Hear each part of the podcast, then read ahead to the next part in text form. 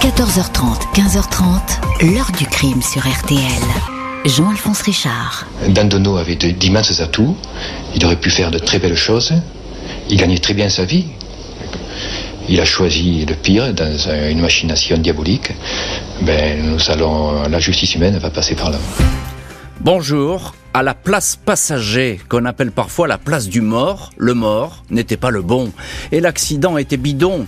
Une mise en scène macabre, imaginée par un certain Yves Dandonneau et destinée à empocher les millions de plusieurs assurances vie. Cette spectaculaire escroquerie, qui semble tout droit sortie d'un épisode de la série Colombo, pourrait prêter à sourire si elle n'avait basculé dans le sordide. Un homme, oublié de la société, alcoolique et solitaire, a en effet payé de sa vie cette entreprise machiavélique, choisie et sacrifiée pour que le crime soit parfait. Tout paraissait bien réglé jusqu'à ce que la suspicion s'installe autour de ce dramatique accident de voiture. La curiosité d'un expert et quelques fragments de mâchoire vont permettre de lever le rideau pour faire apparaître l'envers du décor. Comment un tel scénario a-t-il pu germer dans la tête d'un homme? Comment l'argent a aveuglé ses escrocs au point de tuer un malheureux? Quels infimes détails les ont perdus? Question posée à nos invités et acteurs de cette histoire. 14h30, 15h30. L'heure du crime sur RTL. Dans l'heure du crime aujourd'hui, l'affaire Yves Dandonneau, le nom de cet homme va bientôt se retrouver dans une sombre affaire d'escroquerie à l'assurance vie. Après un accident de voiture dans l'Hérault à la fin du printemps 1987, un drame dans lequel il a officiellement perdu la vie. Ce dimanche 7 juin 1987, aux alentours de 1h30 du matin, un homme affolé tambourine à la porte de la première maison venue dans le village paisiblement endormi de Seille et Rocazel, à la frontière de l'Hérault et de l'Aveyron. L'homme, physique trapu, petite barbe taillée en pointe, n'est pas du coin. Il demande qu'on appelle les secours. Il a eu un accident de voiture sur la route la plus proche, le chemin départemental 138. Le passager, qui était avec lui, a été assommé dans le choc. Il n'a pas pu l'extraire du véhicule, qui perd de l'essence et qui risque de s'embraser. Les pompiers du village se rendent avec l'automobiliste jusque sur le lieu de l'accident, mais il est déjà trop tard. Les flammes s'échappent de l'habitacle de l'Austin Métro Rouge, encastré contre un gros rocher. Le lieu dit s'appelle le col de l'homme mort, un nom prédestiné, puisque le passager de la voiture est décédé, carbonisé dans l'incendie. Le conducteur semble désespéré. Il se nomme Daniel Blouard. Il est chef infirmier dans une clinique de Sarcelles, en région parisienne. L'homme qui voyageait avec lui est un très bon ami, un certain Yves Dandonneau. Bloire murmure que son ami laisse derrière lui une compagne et un enfant, famille qu'il va falloir prévenir. Quel malheur, mon Dieu, quel malheur s'exclame Bloire devant les secouristes. Les gendarmes concluent à un accident, et ce, malgré les doutes du garagiste venu enlever l'épave. Il signale que les roues sont braquées dans la direction du rocher, comme si on avait voulu le percuter. Remarque, rapidement oubliée. Mardi 9 juin, Marie-Thérèse Hérault, surveillante infirmière et compagne d'Yves Dandonneau, est à Montpellier avec la mère du défunt et une amie du couple pour la pénible identification du corps. Marie-Thérèse reconnaît un bout de slip que portait son compagnon. Elle fait savoir que ce dernier souhaitait être incinéré, et c'est chose faite dans la journée au complexe funéraire de Gramont. Les cendres sont dispersées sur le lieu de l'accident où la famille souhaite qu'une stèle soit édifiée en souvenir de Yves.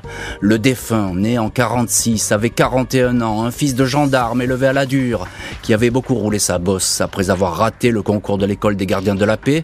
Il a été ferronnier, dessinateur pour la police, courtier pour une compagnie d'assurance, avant de monter sa propre société Babybel qui commercialise sans succès des chaises bébés. Il a divorcé deux fois et les finances du couple ne sont pas au beau fixe. Deux mois après l'accident, l'expert d'une compagnie d'assurance tique sur le contrat signé trois mois avant sa mort par Yves Dandonneau. Celui-ci prévoit un doublement de primes en cas d'accident de la route. Qui plus est, cette assurance vie est au bénéfice exclusif de sa compagne Marie-Thérèse Hérault, bien que la victime ait eu cinq enfants et de deux premiers mariages. La compagnie doit donc débourser 2,2 millions de francs, environ 600 000 euros, au profit de la compagne. L'expert relève encore que Dandono a souscrit à la même époque d'autres contrats auprès d'autres compagnies. On va en dénombrer 8 au total. Il y en a pour presque 4 millions d'euros. Certains versements ont d'ailleurs déjà commencé. Un ancien gendarme, Jean Porcet, est missionné pour enquêter. Celui-ci est intrigué par les circonstances de l'accident, un lieu très peu fréquenté, un choc à faible vitesse. Il se demande pourquoi le conducteur infirmier n'a pas tenté de secourir son ami Dandono. L'avocat des assureurs, maître Gérard Christol, dépose plainte auprès du procureur de Montpellier pour escroquerie. Une enquête est discrètement ouverte le 26 octobre, quatre mois après le drame le parquet de Montpellier ouvre une information judiciaire, des experts sont désignés. L'entourage du mort du col de l'homme de mort va désormais être placé sous surveillance. 18 novembre 87, les gendarmes de la section de recherche de Montpellier et deux experts dans le laboratoire scientifique sont à pied d'œuvre pour rassembler tous les indices possibles dans l'affaire du col de l'homme mort. Par chance, la voiture dans laquelle a péri le pauvre Yves Dandonneau a été conservée sous une bâche par le garagiste. Dans l'Austin Métro, on retrouve de minuscules fragments d'os, de mandibules, 4,7 grammes au total, de quoi reconstituer un bout de mâchoire. Les experts en déduisent que le défunt n'avait pas de dents de sagesse. Son hygiène dentaire était également approximative. Les radiographies fournies par le dentiste de Yves Dandonneau montrent au contraire que celui-ci avait bien toutes ses dents et en bon état. Le cadavre carbonisé n'est donc pas le sien. Impossible de savoir qui est la victime, qui avait autour de 45 ans. Le fait est que le mort n'est pas le bon. Où est passé Dandonneau? L'enquête change complètement d'envergure. 20 novembre, deux policiers qui surveillent le centre de chèques postaux de la rue des Favorites à Paris, dans le 15e arrondissement, sont intrigués par le manège d'un homme et de deux femmes aux abords du bureau. On les voit ressortir chargés de gros sacs. Les policiers les interpellent. Les sacs contiennent l'équivalent de 600 000 euros. Marie-Thérèse Hérault, compagne du défunt Dandonneau, explique que l'argent provient d'une assurance vie. Elle était en train de le confier à son ami Daniel Simonin pour qu'elle le place dans un établissement sur la côte d'Azur. Daniel Simonin, acquiesce. Elle est accompagnée de son mari, chargé de défendre les deux femmes si elles avaient été attaquées. Daniel assure les policiers que tout est en règle. Elle a ouvert un compte à Cannes sous son nom de jeune fille, Daniel Petit. Les noms du trio sont transmis pour vérification. Les gendarmes sont informés. Ils savent que Marie-Thérèse Hérault partage la vie de Dandono. Quant à Daniel Simonin, elle a travaillé avec Dandono il lui avait promis de l'embaucher dans sa dernière société, elle est sa maîtresse. Les femmes sont autorisées à repartir avec l'argent afin de ne pas éveiller de suspicion. La ligne téléphonique d'une amie canoise de Daniel Simonin, Betsy, est placée sous surveillance. Sur les écoutes, un prénom, Bernard, revient avec insistance. 14 janvier 88, les gendarmes frappent à la porte d'une grande et luxueuse villa au bout d'une impasse du Rouret près de Cannes. Une femme, la fameuse Betsy, finit par ouvrir. Dans la salle de bain, les enquêteurs débusquent un homme apeuré. Il ressemble aux photos de Yves Dandonneau, mais pas tout à fait. Son visage est lisse et bien plus jeune que l'original, pommettes saillantes et lèvres repulpées, le résultat de cinq opérations de chirurgie esthétique. L'individu qui porte des lentilles bleues dit s'appeler Bernard de Pen, puis décline son identité, Yves Dandonneau. En garde à vue, il confirme avoir imaginé l'escroquerie à l'assurance. Il a agi avec des complices. L'infirmier Daniel Blouard qui conduisait la voiture, l'ancien cuisinier François Meunier qui devait lui fournir la victime assise à la place du mort, Marie-Thérèse, sa compagne, et Daniel, sa maîtresse, ont été mises tardivement dans la combine. Quant à sa mère, qui pleurait lors de la cérémonie des obsèques, elle est la seule qui n'a rien à voir dans tout ça. Elle a toujours été persuadée que son fils était mort. Reste à savoir désormais qui est l'homme qui a payé de sa vie cette escroquerie, le vrai mort. D'où venait-il et de quelle façon exacte il a rendu son dernier souffle?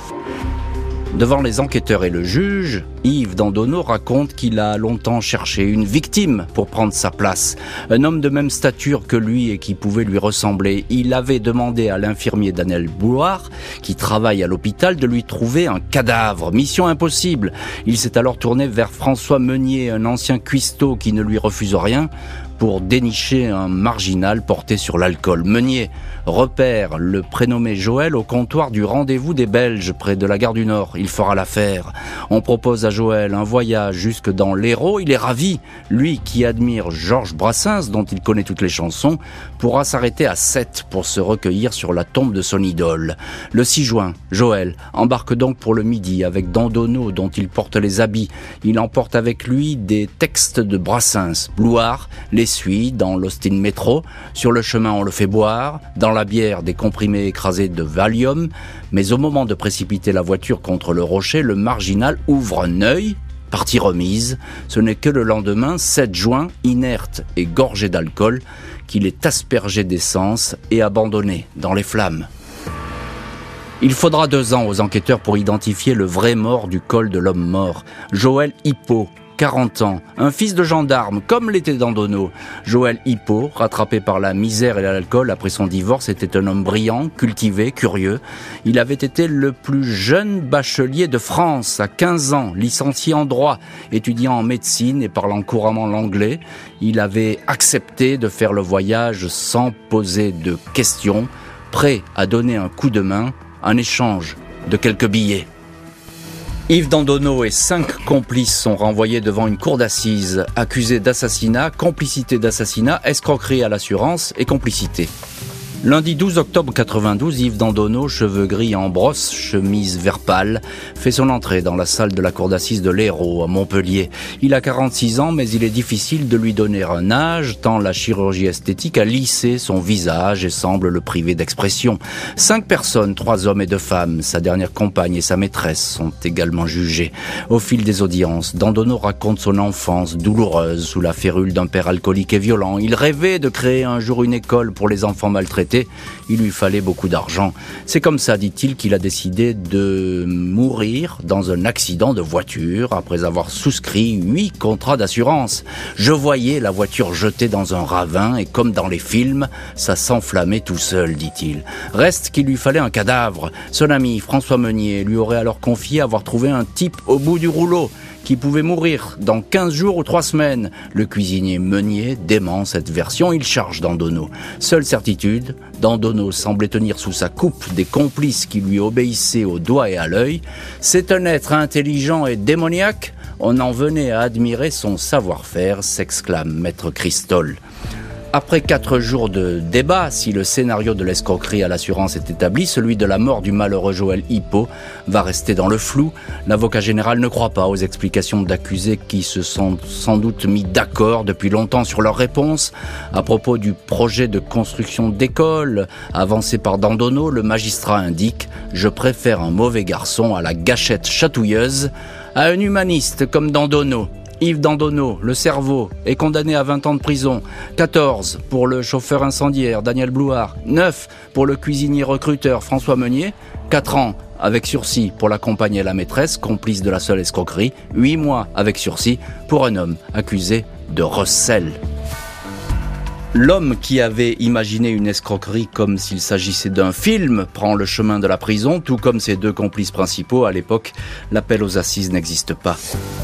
Au mois de novembre 2001, après avoir passé au total près de 14 ans en détention, Yves Dandonneau quitte la maison d'arrêt, sortie des plus discrètes à l'image de son séjour carcéral. Pendant toutes ces années, Dandonneau a tout fait pour se faire oublier, tout comme ses complices qui ne feront plus jamais parler d'eux.